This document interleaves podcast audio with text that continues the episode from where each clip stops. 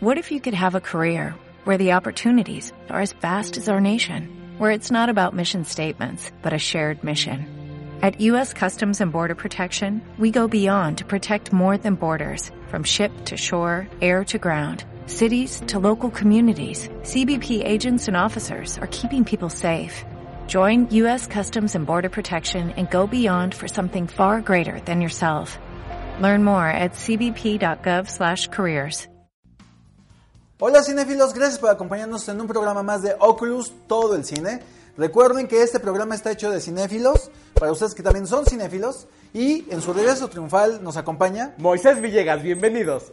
Y también Carlos Huerta, aquí estamos de vuelta amigos. Mi nombre es Luis Toriz y Moy, ¿dónde nos van a ver en las redes sociales? Bueno, pues síganos. Estamos en Twitter, en Facebook, en Instagram y en YouTube como Oculus Todo el Cine. Además ya estamos en Spotify en nuestro podcast. Entonces, pues nos pueden escuchar mientras hacen sus actividades cotidianas, que si lavando el coche, que si lavando los trastes, que si manejando. Y Carlos, ¿de qué vamos a hablar hoy? Hoy vamos a tener un programa muy jugoso. Empezamos con la película mexicana Asfixia que ya estrenó este fin de semana y vamos a tener aquí a la directora Kenia Márquez y nos va a platicar sobre su nueva película. También vamos a tener algo diferente, la nueva puesta en escena, la obra, la historia del elefante. Vamos a tener aquí al actor eh, que nos Pablo va a acompañar, Avitia. Pablo Avitia, nos va a acompañar y finalmente vamos a hablar de la, de la película que también estrenó este fin de semana francesa, Curiosa. Mucho erotismo vamos a tener al final del programa. Muy cogelones, vamos a comenzar.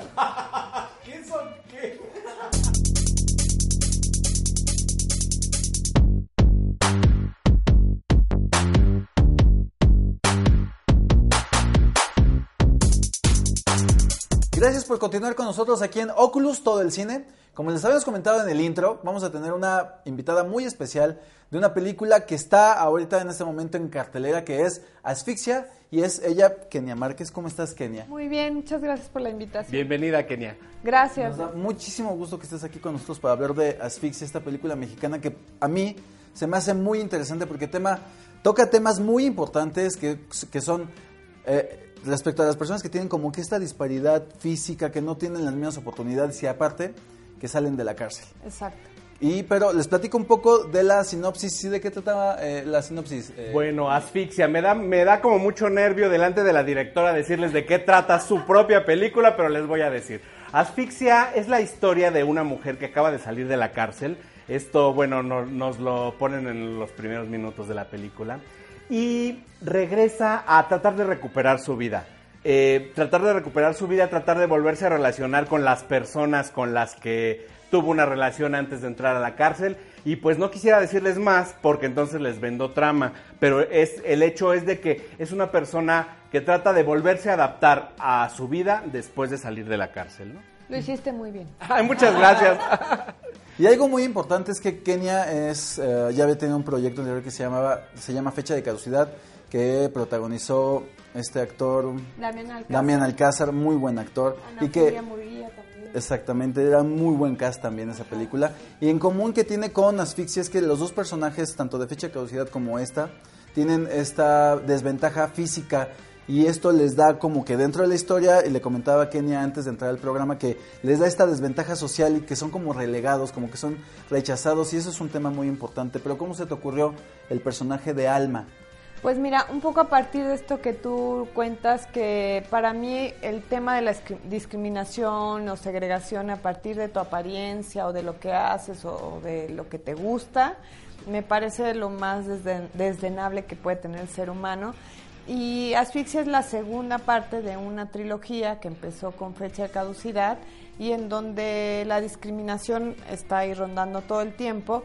Y a mí me pareció que a partir de una mujer albina iba a irme al extremo total y iba a ser como más contundente y luego con el elemento de la cárcel pues todavía más. O sea, era como Una segregación sobre otra sobre de otra. Y esto que iba a provocar, por ende, que el espectador se reconociera con sus propios prejuicios y con sus propias formas de juzgar a las personas a partir de su apariencia y de dónde viene. Y, y te reconoces a la manera de juzgar a las personas, pero además te reconoces en la persona discriminada, ¿no? Sientes, bueno, a mí en qué momentos de mi vida me han discriminado, me han negado un trabajo, me han rechazado por tal o cual condición que tengan, ¿no? Exacto.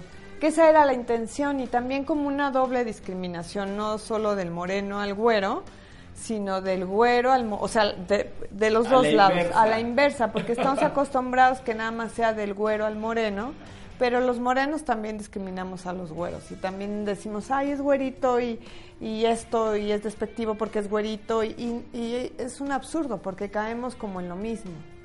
Tú escribiste el guion. Lo escribí con Alfonso Suárez. Él tenía un guion como en el baúl de los recuerdos que el personaje principal era Clemente, un hipocondriaco que tenía como otra historia totalmente distinta, pero tenía esta peculiaridad de, de ser hipocondriaco. Oye, yo me identifico totalmente con ese personaje. Bueno, yo amé porque yo no tengo un cuarto lleno de medicinas, pero tengo una bolsa llena de Yo medicinas. una cajita de medicinas Pero total. fíjate que cuando estaba viendo el, personaje de Don Clemente, que Enrique Arreola lo hace No, maravilloso. Cuando lo vi... Tú dije- fíjate bien lo que vas a... no se cree. Cuando vi a Enrique Arreola haciendo el personaje, dije, y que decía, es que tengo esto, y de pronto se le olvidaba su enfermedad, y, ay, se me olvidaba que estoy enfermo. Decía, este personaje es muy manipulador, pero también es... eh, es esa, y lo, y lo quiero comentar porque es una metáfora también de la asfixia que se vive del abandono. Exacto. Él vive abandonado por su familia.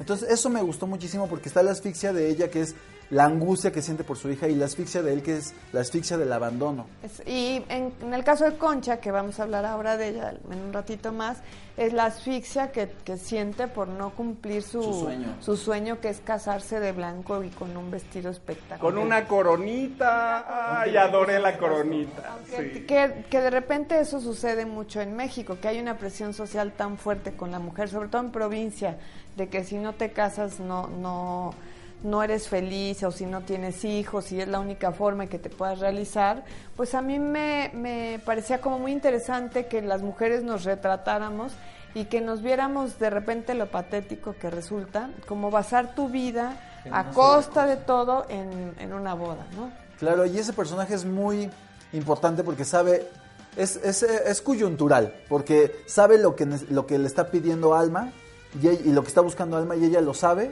y por cumplir ella su propio sueño no se lo dice, para que no se le arruine el sueño a ella, ¿no?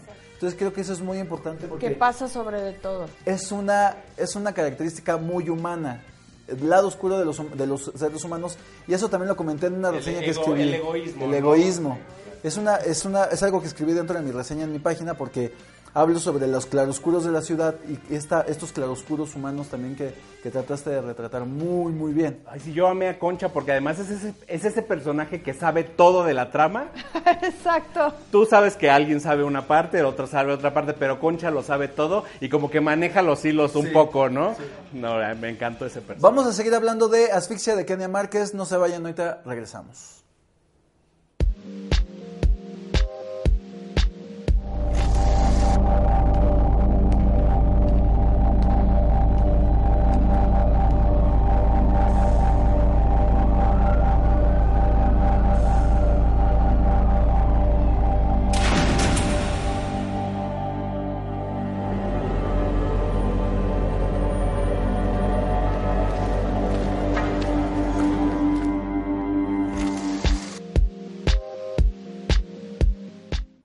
Gracias por continuar con nosotros aquí en Oculus Todo el Cine. Seguimos hablando de Asfixia, una película de Kenia Márquez que está en este momento en cines. Y quería abarcar mucho el personaje de Enrique Arreola, Don Clemente. Que creo que esa hipocondría, esa enfermedad con la cual, eh, esa condición con la cual yo me identifiqué mucho porque creo que es un tema de soledad, ¿no? Es un tema de abandono de, de parte de Don Clemente, pero que él tampoco está dispuesto a, a cambiar. Está como estancado en una culpa que no logra, de la cual no logra zafarse. ¿Cómo escribiste? ¿Cuánto te costó hablarlo con el actor, con Enrique Arreola? Que yo creo que no hubo mucho que hablar porque él es excelente actor, pero ¿cómo escribiste y lo pensaste para Enrique? Fíjate que yo creo que es de los personajes más complejos de la película y que decidí no, da- no decir tanta información porque sentía que no era lo importante, sino ver a un personaje con este sentimiento de culpa permanente y que lo orilla a la hipocondria y lo orilla a convertirse en manipulador por esta necesidad de que alguien lo cuide, de que alguien lo ame, de que alguien lo entienda. Y con Enrique Arreola hicimos un gran trabajo. La verdad es que él es un gran actor y, y pudimos construir un personaje que, que, tenga como todas estas facetas eh, como ser humano. Y para mí era muy importante que él eh, tuviera como una figura celestial como su única salvación, que es Alma, y también plantearlo del destino. Yo creo firmemente en el destino. Bueno, en mi distribución no, pero... Pero, pero para mí era como, como plantearle al espectador cómo tú eh, tienes dos caminos, dos vertientes siempre, y uno va eligiendo la, para bien y para mal alguna, y ahí es donde en, alguna te puedes quedar congelado y no moverte y, y perderlo todo. Y sin spoilear la película, siempre a los personajes les planteo como estos dos caminos todo el tiempo a todos y ellos van tomando sus decisiones para bien o para mal. Y Clemente es un personaje que la culpa lo lleva a niveles totalmente dañinos para él. Exacto. O sea, no es un personaje que se bueno, no les quiero spoilear mucho, pero realmente el personaje es muy triste. Muy. Y, y, creo que lo escribiste, así pienso y como vi la película, es que lo escribiste como si, con esos, con un fondo, como si él fuera el protagonista de la historia, pero era escribir un personaje tan complejo que se nota, pero es un personaje que, es, que está de, de, apoyo para Alma, pero no se, no se alcanza a desarrollar, pero eso no, no está mal hecho, sino que creo que el personaje está, creo que pudo haber dado más siento que Enrique Arreola era, era, era crucial, coyuntural en, la, en, la, en, el personaje de Alma y que esta tristeza lo acabó. Y es como un amor de dos soledades, sí. un, un, amor que no, que distinto, porque para mí hay una escena muy particular que no voy a contar tanto de la película, pero hay un encuentro entre ellos dos en donde se hacen confesiones que para mí esa escena yo le decía mucho al maestro Arreola que era como si hicieran el amor, como si tuvieran como este contacto tan profundo. Íntimo. Íntimo y, y, que, y que luego, y lo quise llevar hacia otro lugar con, con, con miradas, con confesiones, con algo ya más de solidaridad entre dos soledades. A mí me gusta mucho esa parte de la película, el diseño de personajes. Son pocos personajes los de la película, pero cada uno es un personaje tridimensional. No, no son personajes con, con este, a lo mejor diálogos o acciones vacías o, o vanas. Cada uno tiene, cada cosa que hace es muy importante para la trama y además este, delinea muy bien el personaje. A mí me, me encantaron todos los personajes. El papá de la niña a mí me parece que es, es un vendedor de tianguis, un, un, hombre a lo mejor este vulgar, eh, una persona este. Me basta. Sí, pero aparte tiene su simpatía. Sí. O sea, por eso digo que son personajes tridimensionales. Es alguien muy nefasto, pero, pero hay momentos en el que te cae muy bien. Tiene buenos momentos. Y, y es un ser humano complejo porque ama a su hija profunda, que también para mí era importante plantear esto, porque luego hay un mito de que la mujer ama más a los hijos que el hombre, ¿no? Y a mí me parece absurdo porque eso no existe. Yo creo que el papá y la mamá aman del mismo nivel a sus hijos y, y lo tenemos que plantear también en las historias, porque hemos visto muchas historias en donde el papá siempre queda como el margen de... Sí. Y quería como justo siempre plantear en la historia los vicios y que, caemos como seres humanos y, y, estarlos como llevando ahí todo el tiempo. Yo, yo amé esa escena en la, en la escena del desayuno cuando la despide hacia la escuela. Me parece maravillosa porque eh, tú te das cuenta que es un padre amoroso, pero al mismo tiempo le quitó la hija y no la, se la quiere dejar ver, pero al mismo tiempo la cuida, la procura, la protege, eh, eh, bromea con ella, la educa y la mete al mundo como como él mejor sabe hacerlo. Y como él lo hicieron. Exactamente. Me parece un personaje. Creo que este personaje que, que, estamos comentando, que es el papá de la, de la niña, es un personaje como muchos papás. Que no, que no les enseñan a ser papás y que fueron educados de la misma, de, de la misma manera y heredan esa forma, ¿no? Entonces, no es un mal papá, pero le está enseñando como él fue a enseñado, a su modo. Y la violencia se aprende, o sea, yo en la, en la biografía del Bernie construí que es un niño que fue muy golpeado por su padre, luego fue abandonado por su padre, su mamá lo abandona y se queda con la abuela. Y, y él aprendió a partir del golpe y a partir de eso él de esa forma se, se, se vive en su contexto. Y ama a su abuela. Y ama a su abuela. Sí. Ama luego muchísimo a su abuela. Hay también como machos que dicen, no, no, por abuelita o mamá querida, y golpean a la mujer, que es la contradicción de- del ser humano, pero que todo es a partir también del contexto en donde nos desarrollamos. Y por eso creo mm, firmemente que esta película es importante porque nos demuestra todo el tiempo la mala educación que tenemos y que nos dan desde niños en general, porque creo que tenemos que tener todos conciencia de eso y también la mujer, porque creo que la mujer en gran medida también educa a los hijos Sí. y educa al, vi- al violentador, educa a la mujer Al que lo. Que lo permite que a la lo mujer que lo permite permite. y, te- y es una responsabilidad de las mujeres, de los hombres, del Estado, de la educación, de conjunta. Ahora, algo muy importante que quería Pero tocar. podemos comer palomitas. Claro. Algo muy importante que quería, quería- que quería preguntarte, las locaciones.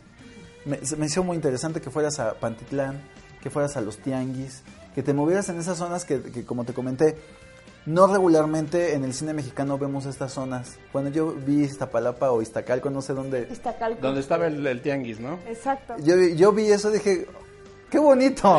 Es hermoso ese lugar. O sea, dije, me, me, me identifiqué más con ese, con ese México Los paraderos. Exacto. El- Eso, esa escena crucial, no voy a decir cuál, en el metro Pantitlán entre Alma y, Es y hermosa. su hija. No sabes qué difícil fue filmar ahí. Qué bonita escena. Sí, porque nos dieron, pues era el Metro Pantitlán y nos dieron determinadas horas, no podíamos cerrar ningún pasillo, o sea, la gente tenía que seguir su, así tal cual y nos dieron creo que tres horas y era hacerla rapidísimo y, y, y era una, es una escena muy importante, Muy emotiva también. muy emotiva y creo que quedó bien. Digo, a mí me faltan más cosas, pero, pero fue muy difícil, muy difícil hacer. A mí me encantó esa escena y hubo partes en la película que eh, me, me encontré sentado y dije, qué buena película estoy viendo.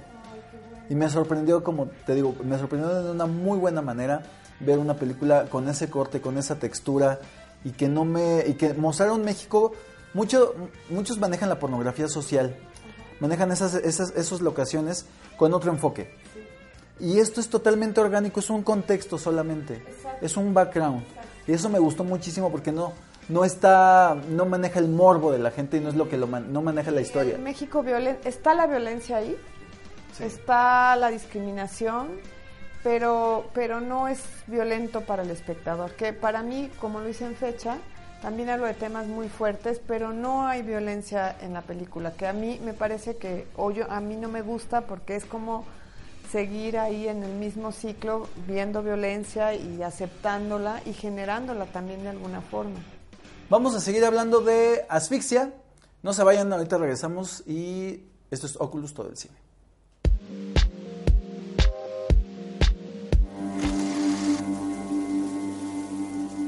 Pasó, manita? ¿Cuándo saliste? Ayer. ¿El Bernie? ¿El Bernie? No, ya no trabaja aquí. Desapareció.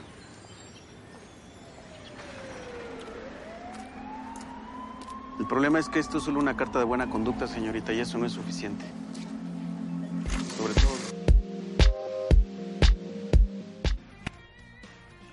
Gracias por continuar con nosotros aquí en Oculus todo el cine. Seguimos platicando con Kenia Márquez, directora de la película Asfixia, que en este momento ya está en cines. Y para terminar la entrevista, Kenia, que me dio muchísimo gusto poderte conocer, entrevistar y platicar de la película. ¿En qué, en qué salas se encuentra eh, en este momento Asfixia? Hasta ahorita en Cinépolis está en... eh, Si te acuerdas, si no, aquí ya las tengo. ¿eh? No, mejor tú. Pero está en toda, en, en toda la, no en toda la República, pero en varias... Sí, está en Cinemex también, entra a la página y está. Está en Ciudad de México, por si les interesa, está en Universidad Aragón, Plaza Central y Town Center El Rosario.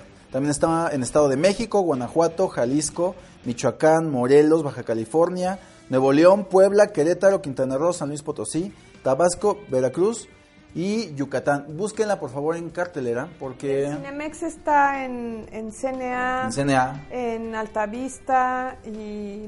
CNA Altavista Insurgentes, en Estado de México en Metepec y en Jalisco en Cinemex Cordilleras y en Baja California Macroplaza Tijuana. Vale mucho la pena, vayan a verla, de verdad es una muy buena película y de verdad que los va a hacer sentir, los va a hacer reflexionar y los va a hacer pasar un muy buen rato. También Y está en Cineteca Nacional También está eh, Asfixia, la pueden disfrutar ahí. ahí. Ahí seguramente la van a encontrar en muchísimos más horarios.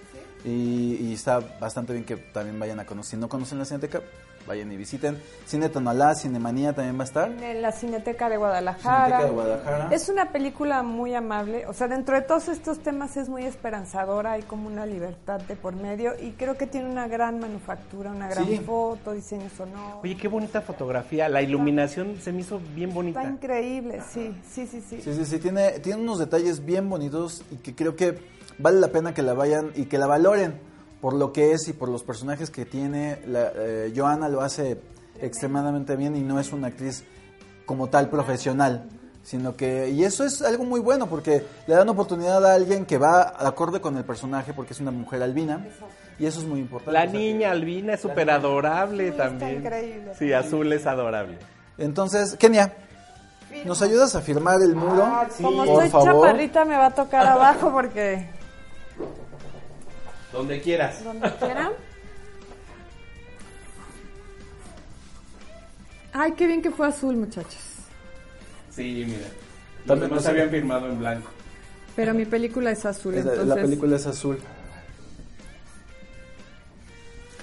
Pues por favor vayan a ver Asfixia, la verdad es que es una película mexicana, de las pocas películas mexicanas que se pueden disfrutar y que van de ese desenfado de las comedias burdas que salen regularmente los fines de semana. Y creo que vale muchísimo la pena que le den una oportunidad a la película a la película de Kenia Márquez, que esperemos le vaya muy bien este fin de semana y que este ya Ah, hoy estuvo en- está en la Cineteca, ¿no? Va a estar en la Cineteca, hubo funciones especiales, va a haber otra función especial. Este, ya no va a haber, bueno, va a estar en cartelera normal y la intención es llevarla a los reclusorios. Vamos Órale. a intentar como en toda la República es lo que quiero hacer, y como a las asociaciones de violencia a la mujer. O sea, después de este estreno me quiero concentrar en eso porque pues el camino en las películas mexicanas es muy difícil. Es difícil. Y luego salimos de cartelera muy rápido, pero yo creo... Bueno, películas mexicanas como esta, ¿eh? Exacto, exacto. Y quiero como darme la tarea de hacer ese trabajo, de visualizarla en un lugar en donde re- tenga una repercusión social. Eso es muy importante porque también tiene ese corte social que deberían de aprovechar y, y- y apreciarlo en No cines. es aburrido. No, no es nada. No, no, no, para nada, porque además de que es un drama, no sé, tiene tintes de comedia, ¿cómo la definirías? Es, yo creo que es un drama con humor negro, como un género de híbrido, que en fecha era un cine negro, Sí, thriller, cine humor negro. Sí, como- porque era una, como- era una cosa ahí de desaparición. Exacto, como ¿no? que tiendo a mezclar los géneros, no sé si para bien o para mal, pero creo que hacen más amable la película. No, claro, claro, y, y mucho más entretenida, yo creo. Y las palomitas están buenísimas. Son de, de- Ya son, acabamos tres son, botes. son estilo autocinema Coyote, entonces están buenas, ¿no? Están buenísimas, buenísimas totalmente. Me dio muchísimo gusto tenerte en el programa, Kenia. Espero Muchas que gracias. Nos deben los tacos. Kenia, gracias. No se vayan, ahorita regresamos. Esto es Oculus todo el cine.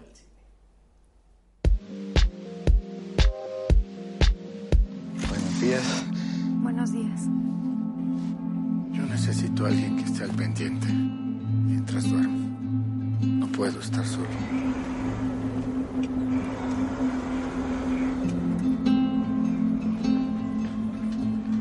¿Dónde está?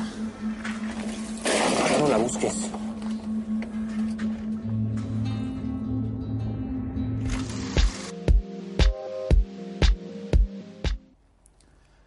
Gracias por continuar con nosotros aquí en Oculus todo el cine. También les habíamos comentado al principio del programa que vamos a tener a un invitado especial de una obra de teatro que está en este momento en la cartelera teatral que se llama La historia del elefante y es Pablo Avitia, que es la- el direct- uno de los directores de la obra de teatro que está en este momento presentándose.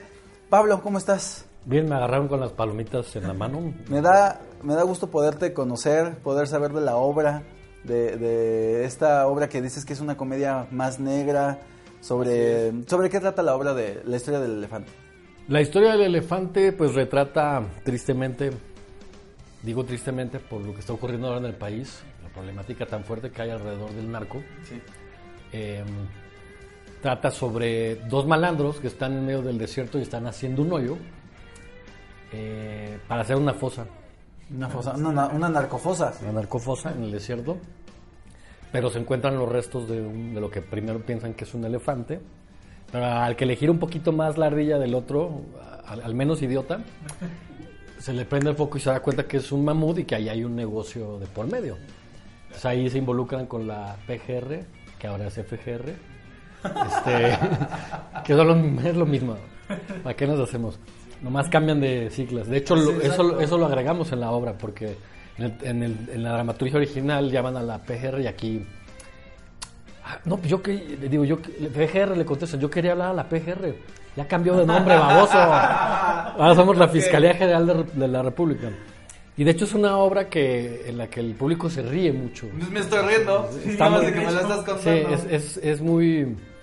es- metemos el dedo en la llaga, pero al mismo tiempo a través de, del humor. Es- Pero es que claro, la comedia sirve para eso precisamente, de tocar temas importantes que no se hablan dolorosos. Por medio de la comedia es como un amortiguador muy importante para la sociedad. Así es, escogimos esta obra porque admiramos muchísimo al dramaturgo, es Luis Enrique Gutiérrez Ortiz Monaterio, que firma como Legón. Es un gran, gran, gran, gran este, dramaturgo, escribe muy bien, eh, teníamos muchas ganas de hacer algo de él y bueno, codirigimos a Antonio Vega Antonio Vega y tú. Y un servidor, producimos y actuamos ambos, o sea que casi casi nos falta vender los boletos y las palomitas. Eh, Por eso lo invitamos aquí porque estaba fuera aquí vendiendo boletos. y, Pues pásale aquí a, a hablar de la obra, pues total. Pero, también nos acompaña eh, Salvador Petrola y Emanuel Lapín. oye, pero cuando nada más va a haber dos funciones. ¿Cuándo son? La neta sí ya nos quedan dos funciones. Eh, A diferencia del cine, el teatro es en tiempo real y, y si ya no se vuelve a montar, pues no lo viste. Exacto, ¿no? ya, no la- ya te la perdiste. Con el cine la maravilla es que puedes verlo Después. 50 años después, si quieres, ahí quedó registrado. Pero también es la belleza del teatro, que se escribe en lo efímero, ¿no? Sí, claro. En lo efímero del, del momento presente y el contacto directo con el público. Eso es hermoso, eso es hermoso. Es muy interesante eso. ¿Y cuándo son las funciones que les restan? Nos- mañana miércoles en el Foro 37 en La Juárez, muy cerca del Museo de Ceres Juárez es Londres 37, Foro- por eso es Foro 37, a las 8.45 de la noche. Tanto este miércoles, mañana miércoles y el otro miércoles. Quedan ¿no? dos miércoles. Dos miércoles y ya. Y nos decías que podemos regalar dos pases para la gente que nos, Sí, que nos está adelante, por favor, si alguien se interesa. De verdad la van a pasar muy bien. Si están viendo, eh, bueno, los que están viendo el programa y quieren y viven en la Ciudad de México, o bueno, si quieren agarrar de pretexto la obra y venirse desde cualquier parte de la República a venir a ver la obra y turistear aquí, pues está perfecto. Pero es mejor si viven en la Ciudad de México, pongan en los comentarios del programa el nombre del director y del codirector y del dramaturgo para que y se podrán ganar y los primeros que lo pongan se van a ganar eh, unos pases para la obra de teatro. Y créanme, se la van a pasar muy bien. En algunos ya videos que pudimos ver del Press Kit, créanme, es una comedia muy, muy, ingen- muy genuina. Tiene esos chis, esto- estas chispas de humor y tiene mucha jerga también. Tenemos todo el lenguaje coloquial que usualmente los El acento, ¿no? El acento. Claro. Creo que es muy... El acento norteño como que tiene una, esa picardía y se presta para decir groserías, para decir cosas que no se dicen normalmente, ¿no? Aquí usamos mucho la, la, este el chingón, el chingado, pero como hablan Con en- el en el- con, con Chinga esta tu pronunciación, madre. chingue su madre, que es un poco C, C, como es, ¿no? Este es un SH. SH.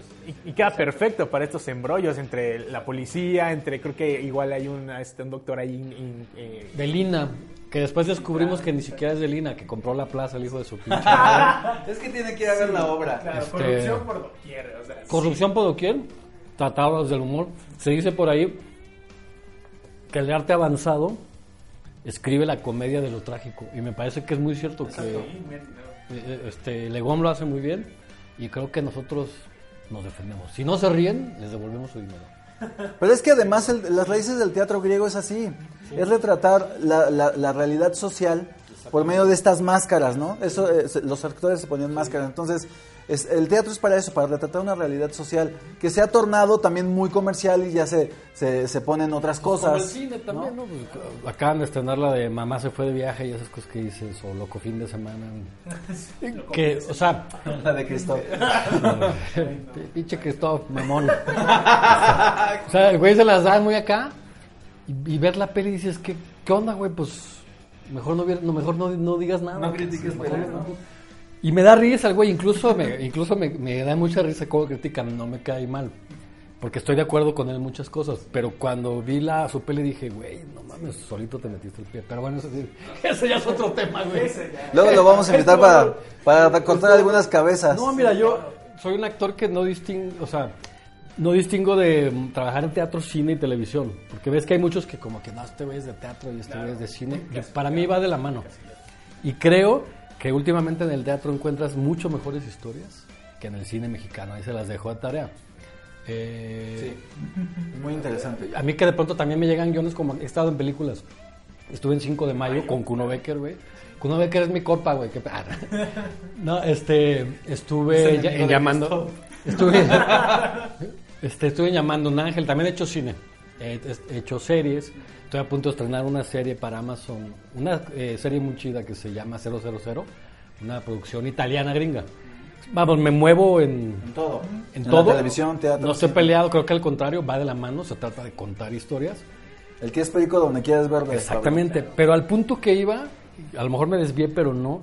Creo que en el teatro estamos encontrando historias mucho más interesantes y que se aborden con una seriedad y profundidad. Y que hay parte Este, más, comprometida. libertad, ¿no?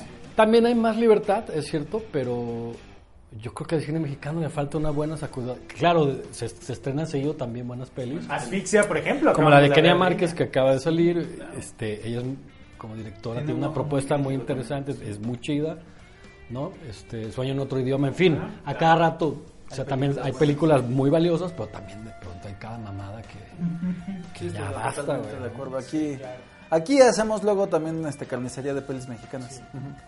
Pero bueno, Pablo, te agradecemos mucho que hayas estado con nosotros. Esta plática muy amena contigo. Para que vean el calibre de actor que, va- eh, que está dirigiendo la obra. Vayan a ver la historia del elefante, la, La verdad, la historia del elefante, vayan a verla en el foro 37 de... ¿Cómo se llama el foro? Es por 37, Foro es 37 en la en la Juárez, Juárez, en la Juárez. cerca del Museo de Cera. En, la, en línea pueden encontrar cualquier información más a fondo. ¿Las Nos redes pueden sociales? seguir. ¿Y las redes exacto. sociales?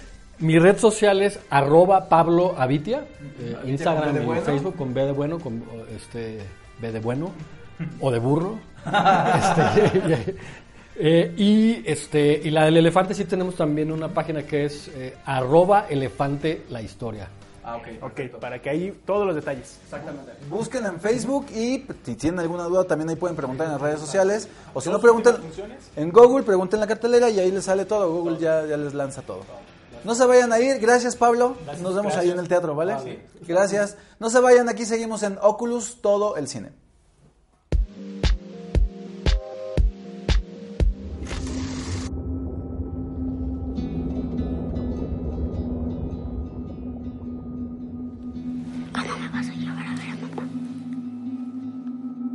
¿Cuándo me vas a llevar a ver a mamá?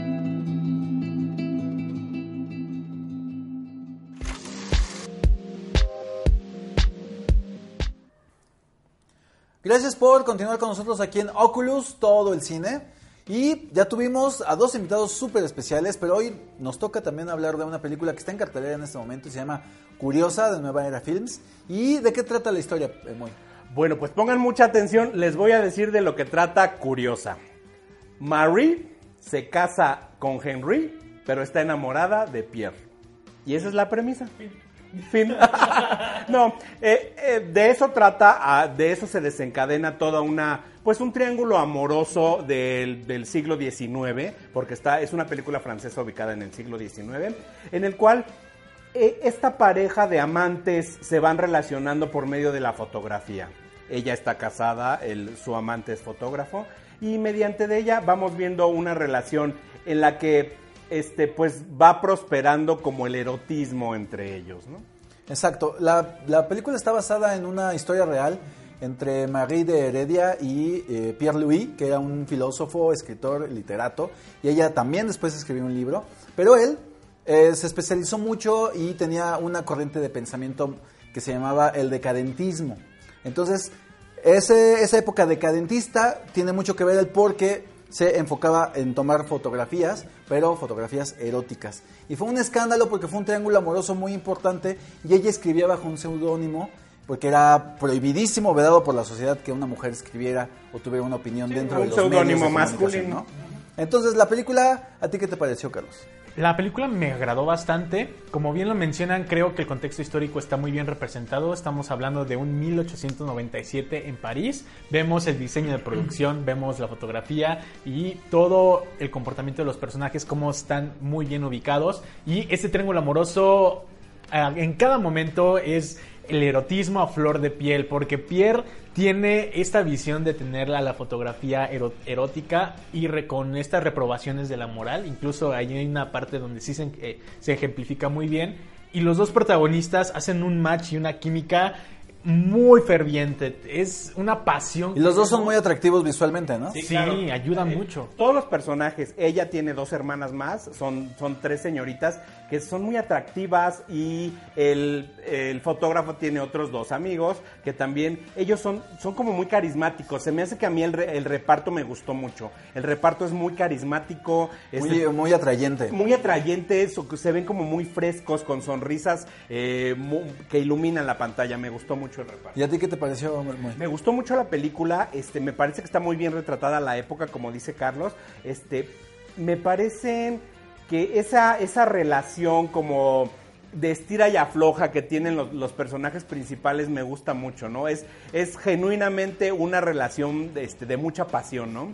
Porque se dejan, eh, regresan, eh, hay terceros involucrados, eh, me gusta mucho esa, esa parte. Creo que lo que así- siempre nos gusta al público es ver esos triángulos amorosos, ¿no? Es muy atractivo para la, para la gente que va al cine ver esos, esas relaciones destructivas, que te dejo, me dejas, nos separan, eh, yo no quiero, pero tú tampoco quieres, pero sí queremos de pronto estar juntos. Entonces, la película es muy atractiva y a mí se me hizo muy orgullo y prejuicio, pero subidita de tono. Claro, sí. O sea, tiene escenas eróticas, tiene Un escenas- poco como Guerra Fría, bajadita de tono. no, también, ¿no? Como un tipo de relación así como muy tormentosa como, como Guerra Fría también. Sí, o sea, tiene es ese tipo de relaciones que son imposibles porque ella se casa con alguien por obtener una posición social o mejorar la posición so- social actual.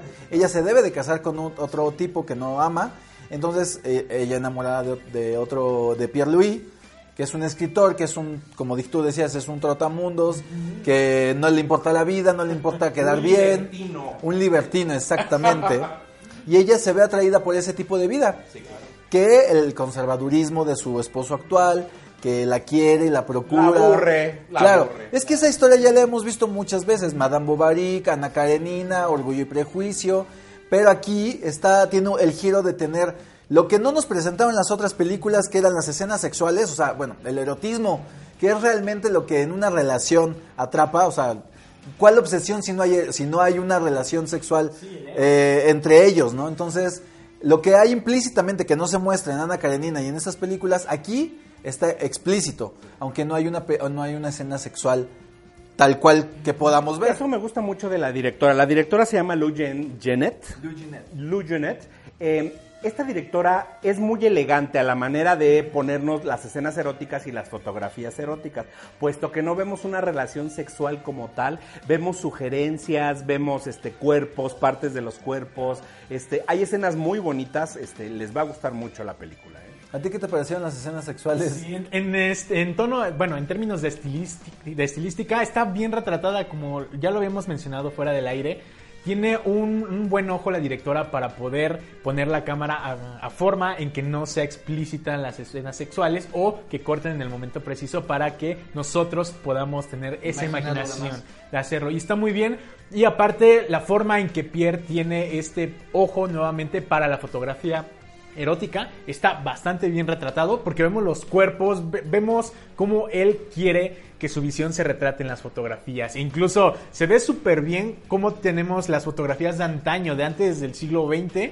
Vemos cómo te tienes que literal que meterte en la, ca- en la caja, o sea, Era cuando hacías... Exacto, y incluso tenía la, la imagen al revés y todo eso. Eh, eso le da esa textura más realista y del contexto en al que se, re- se pertenece la película. Y eso, eso me agradó bastante porque tiene estos elementos, ¿no? Los, la utilería. Y algo muy importante es la música. La música que está muy buena, está hecha por un italiano. Y, y la verdad es que contrasta mucho porque es un beat de tu, tu, tu, tu, tu, tu. Entonces, contrastado con la, con la época, que es de eh, los 1897, bueno, pues tú dices, una película de época, de finales del siglo eh, XIX, con música moderna actual, hoy, pues hay un contraste ahí muy, muy importante que hace que se vuelva atractiva la película y lo que pudo haber sido lento si le hubieran metido solamente un pianito, se vuelve muy ágil y te lo cuenta, la narrativa se vuelve mucho más energética y se vuelve algo que te atrae y te atrapa desde el primer momento con esta imagen del pasillo como lo comentábamos, donde se coquetean, pero que es la musiquita, este beat muy interesante y es cuando se conocen, ¿no? Sí, tiene, tienen, y además tienen los protagonistas muy buena química, ¿eh? Este, eh, saca chispas la, la, la pareja eh, a cámara. sí. Y la escena final, puff, puff, la escena final. Pero bueno, ya está en carteleras, vayan a ver Curiosa de Nueva Era Films. Y pues también está en cartelera Maléfica, la dueña del mal, Joker, Continúa Joker. También tenemos Proyecto Géminis con Will Smith y Will Smith. Tenemos también La boda de la abuela. Y también para la, lo que se estrena este fin de semana, tenemos La luz del fin del, en el fin del mundo. de Casey Affleck, de Casey Affleck, regresa ya a los reflectores también, ¿qué tenemos? Thunder Road, Juntos en la Tormenta, no sé cuál es esa. Ay, los locos Adams. Los Locos Adams, Qué bonito. sí. El Paquete, El paquete. El Paquete. Y en, la, en, la- en plataformas de streaming ya se estrenó La Casa de las Flores. de Ya se Manolo estrenó la, la nueva temporada de La Casa de las Flores. Que cuando estuvo aquí a- Axel Muñoz nos dijo que iban a hacer dos temporadas, o sea, esta temporada y la otra, y él hace el, el, el diseño sonoro. También está Ecatl Garage colaborando, ajá, que ya estuvo con nosotros. La lavandería, esta película con Meryl Streep, Antonio Banderas y Gary Oldman, ya está en Netflix para que la puedan ver. Hombre de familia, ¿qué más, eh, Moy? Pues tenemos Pelo Malo, tenemos La Viuda, recuerdan que estuvo en cartelera, pues, de- con Isabel Huppert, ajá, y tenemos Dunkerque, para los que les gusta Nolan y les gustó Dunkerque, pues adelante. Ajá, adelante, todo eso en Prime Video. Recuerden que también nuestro patrocinador oficial de palomitas que ya nos las acabamos durante todo el programa es Autocinema Coyote. Métanse a su página autocinemacoyote.com porque ahí van a poder ver toda la cartelera. Y está muy interesante porque están metiendo ya estrenos comerciales al mismo tiempo que Cinépolis y, Cine- y Cinemex. Y también están metiendo películas clásicas. Y está muy padre porque pueden comprar combos con nombres de películas como Perros de Reserva, Vaselina. Entonces está muy chido y también deberán de probar las malteadas, los hot dogs, los nachos que venden. Y yo sé, y yo sé que no está de más volverles a mencionar que la experiencia de ver una película en un autocinema es otra cosa, ¿eh? Que no tiene, muchos van a decir, pero si llueve y, y en el coche no se aprecia el mismo sonido. Vayan a verlo, de verdad. No Van se pierden ninguna, nada de estas partes de la, de la experiencia cinematográfica se pierde en Autocinema Coyote. Les agradecemos a Autocinema Coyote las palomitas y todo el apoyo que nos han proporcionado. Me despido de mi compañero Carlos Huerta, hasta luego amigos. y también amigo, qué bueno tenerte de regreso. Ah, no, me dio mucho gusto estar con ustedes, Moisés Villegas. Y yo también me despido. Nos vemos el próximo martes. No se olviden darnos like en las redes sociales, compartir en Facebook, Twitter, Instagram, YouTube y déjenos comentarios. Y nos vemos el próximo martes, 9 de la noche. Oculus, todo el cine. Nos vemos a la próxima. Bye.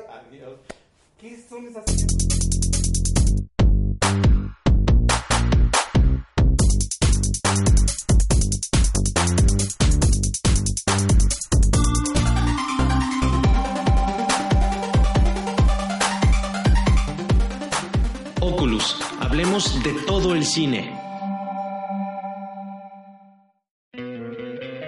¿No te encantaría tener 100 dólares extra en tu bolsillo?